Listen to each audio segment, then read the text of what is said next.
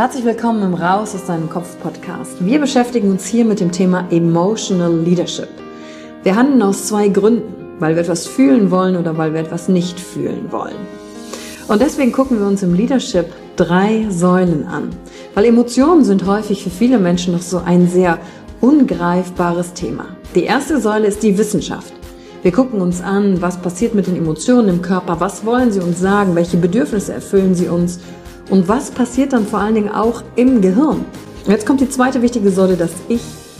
Wie ist es für dich persönlich?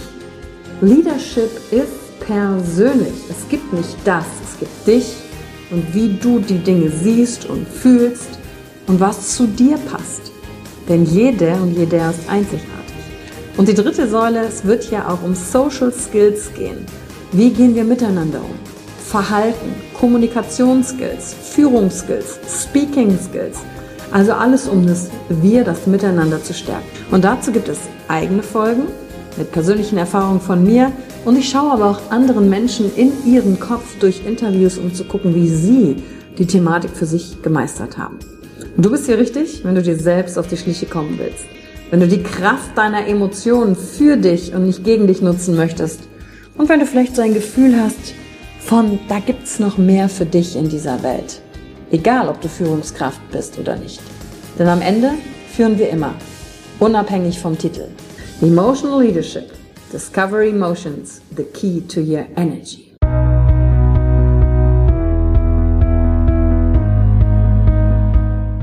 Hallo und herzlich willkommen bei einer neuen Folge von deinem Podcast Raus aus deinem Kopf. Hier holst du dir dein Wissen und deine Inspirationen rund um das Thema emotionale Intelligenz und Kompetenz. Danke fürs Einschalten. Viel Spaß mit der heutigen Folge.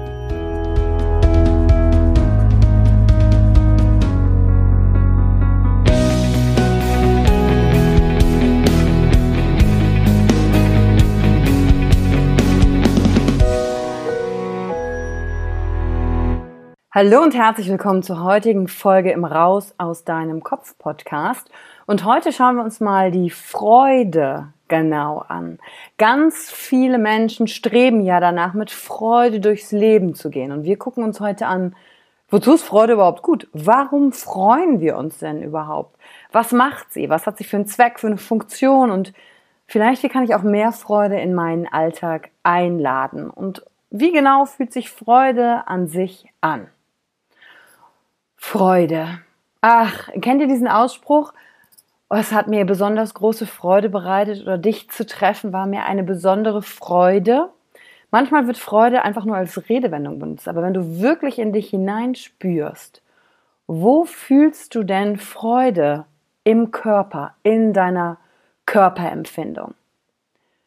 Macht Freude dich leicht und locker oder macht Freude dich eher schwer und standfest auf den Boden? Und die meisten Menschen beschreiben Freude als etwas, was Leichtigkeit mit sich bringt. Wenn dir Dinge leicht von der Hand gehen, plötzlich ist alles nicht mehr so schwer. Und du kannst es auch an den, am, am Körper sehen. Wenn Menschen sich freuen, dann ist alles so leicht und beschwingt und geht nach oben. Und das letzte Mal, als ich so richtig intensiv meine eigene Freude wahrgenommen habe, und vor allen Dingen auch den Gedanken daran, dass ich dieses Gefühl gar nicht so häufig habe, wie ich gedacht hätte, dass es in meinem Leben ist, war im Februar 2019. Und da war ich nämlich mal wieder seit langer Zeit Skifahren. Ich fahre Ski, seitdem ich drei Jahre alt bin und habe das die letzten, ich glaube, drei, vier Jahre nicht mehr so sehr gemacht. Aber Skifahren war immer ein großer, großer Teil meines Lebens.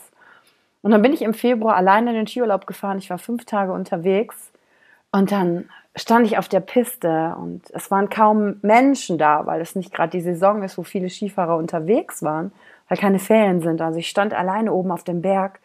Rechts von mir war der Lift, vor mir war diese gut präparierte Piste.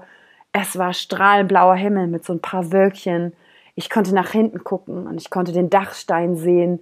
Die Luft war frisch und dann konnte ich Gas geben. Dann habe ich mich auf meine Ski gestellt und habe so wunderbar gekarft und war so in diesem Flow des boah, rechts, links und es hat einfach so Bock gemacht und ich habe während des Skifahrens gelacht und gedacht, boah, wie geil ist das denn bitte? Wie schön fühlt sich das an? Ich konnte singen und, und war so in diesem Flow und dadurch, dass ich ganz alleine war, konnte ich natürlich auch langfahren, wo ich wollte. Ich musste mich mit niemandem absprechen. Ich konnte einfach nur meinem eigenen Gefühl folgen. Und als ich dann im Lift saß, meistens gibt es ja so Sessellifte, ich weiß nicht, ob du schon mal Ski gefahren bist, saßen halt noch andere Leute mit mir, dann habe ich so denen zugehört, worüber die sich so unterhalten. Und dann haben die halt geredet, ja, wann wollen wir Pause machen, haben sich irgendwie teilweise auch über die Mitfahrer oder Miturlauber, mit denen sie unterwegs waren, beschwert, weil ihnen das nicht passt und das und der ist komisch. Und ich saß da so für mich in meiner Glückseligkeit, möchte ich fast sagen, und habe gedacht, boah, wie schön ist es, was für einen Luxus habe ich, dass ich hier gerade ganz allein sein kann, dass ich das genießen kann, dass ich mit niemandem mich absprechen muss. Aber dieser ganz besondere Moment war, ich bin da eine Piste immer wieder rauf und runter gefahren, weil die einfach so toll war, weil das so im Flow war. Und da habe ich mir krass, dieses Gefühl möchte ich viel öfter in meinem Leben einladen. Ich bin grundsätzlich ja eher jemand, der die Dinge auch positiver sieht und nicht so schwer, sondern ich würde vielleicht sagen, die Dinge so sieht, wie sie sind. Weniger dramatisch, noch weniger krass euphorisch, aber so ein Grundvertrauen ist in mir.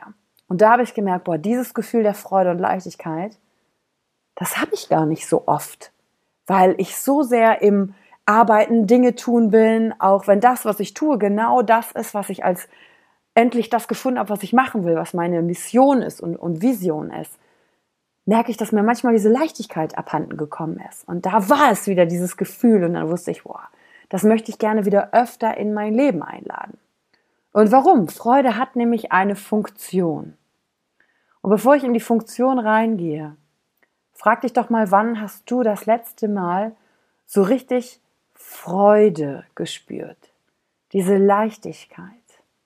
Und ob es vielleicht auch etwas ist in deinem Leben, was mehr Platz haben darf. Und ich habe erst gerade ein Buch gelesen, da ging es auch um das Thema Freude und um das Thema Business. Und wie wäre es, wenn ich alle Dinge im Leben einfach mit der Freude des Ausprobierens angehe und wir sind gesellschaftlich leider so oft darauf getrimmt, ein Ergebnis zu haben, eine Leistung. Ja, also wir gehen vielleicht zum Sport, weil wir fit sein wollen, weil wir abnehmen wollen.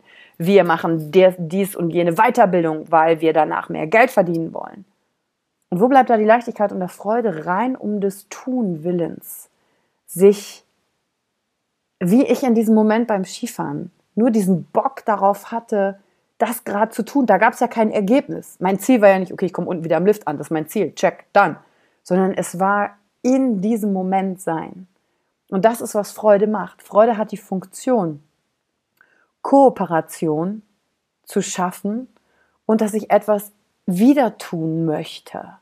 Einige beschreiben das ja auch zum Beispiel ähm, mit einer Kombination von Stolz, wenn sie Dinge geschafft haben, wie zum Beispiel zum Sport gegangen zu sein, dass danach dann diese Freude und Zufriedenheit damit auch einherkommt. Also Freude hat die Funktion und den Zweck, dass ich mich kooperativ verhalte, dass ich etwas wiederholen möchte. Und sie kommt vor allen Dingen dann, wenn ich mir einen Wunsch erfüllt habe oder ein Bedürfnis erfüllt wurde. Und jetzt ist es spannend hinzuschauen, wenn ich mir einen Wunsch erfülle, vielleicht ist es ein materialistischer Wunsch, spüre ich da richtige Freude, weil ich etwas gekauft habe? Und wie lange hält das an? Oder gibt es auch unterschiedliche Qualitäten und Dauer von Freude? Ist es anders, wenn ich etwas mache und mittendrin bin? Ist das eine andere Art von Freude? Oder die Freude, weil ich mir ein Geschenk erfüllt habe, einen Wunsch erfüllt habe? Und bei der Freude gibt es nämlich auch auf eine Sache zu achten.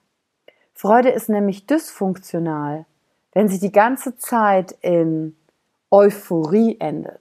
Und wenn ich nämlich in der Euphorie bin, dann verliere ich komplett die Bodenhaftung. Dann sehe ich nicht mehr, was noch anderes möglich sind. Da bin ich wie in einem Rausch. Und es geht mir nicht um das Rauschgefühl, sondern um dieses, wow, ich nehme das bewusst und klar wahr und komme in die Aktion und kann mich dadurch auch bewegen. Und die Frage, die mir da mal hilft, um zu gucken, okay, ist meine Freude mir gerade dienlich? Oder schwebe ich die ganze Zeit nur noch oben und habe vergessen, wie die Bodenhaftung ist, dann kann ich mir ganz einfach die Frage stellen, habe ich noch Bodenhaftung? Und damit meine ich nicht diesen Moment der Freude zu unterbrechen, sondern einfach zu schauen, wo bin ich gerade? Bin ich in einem Rausch oder bin ich einfach in einem leichten Gefühl von Freude? Und das ist auch die Aufgabe, die ich dir gerne für die nächste Woche in der Wahrnehmung für dich mitgeben möchte. Achte doch mal darauf, ganz gezielt auf Momente, wo du dich freust. Wo hast du Freude gespürt in der kommenden Woche oder bis du dir die nächste Podcast-Folge anhörst? Welche Momente sind voller Freude?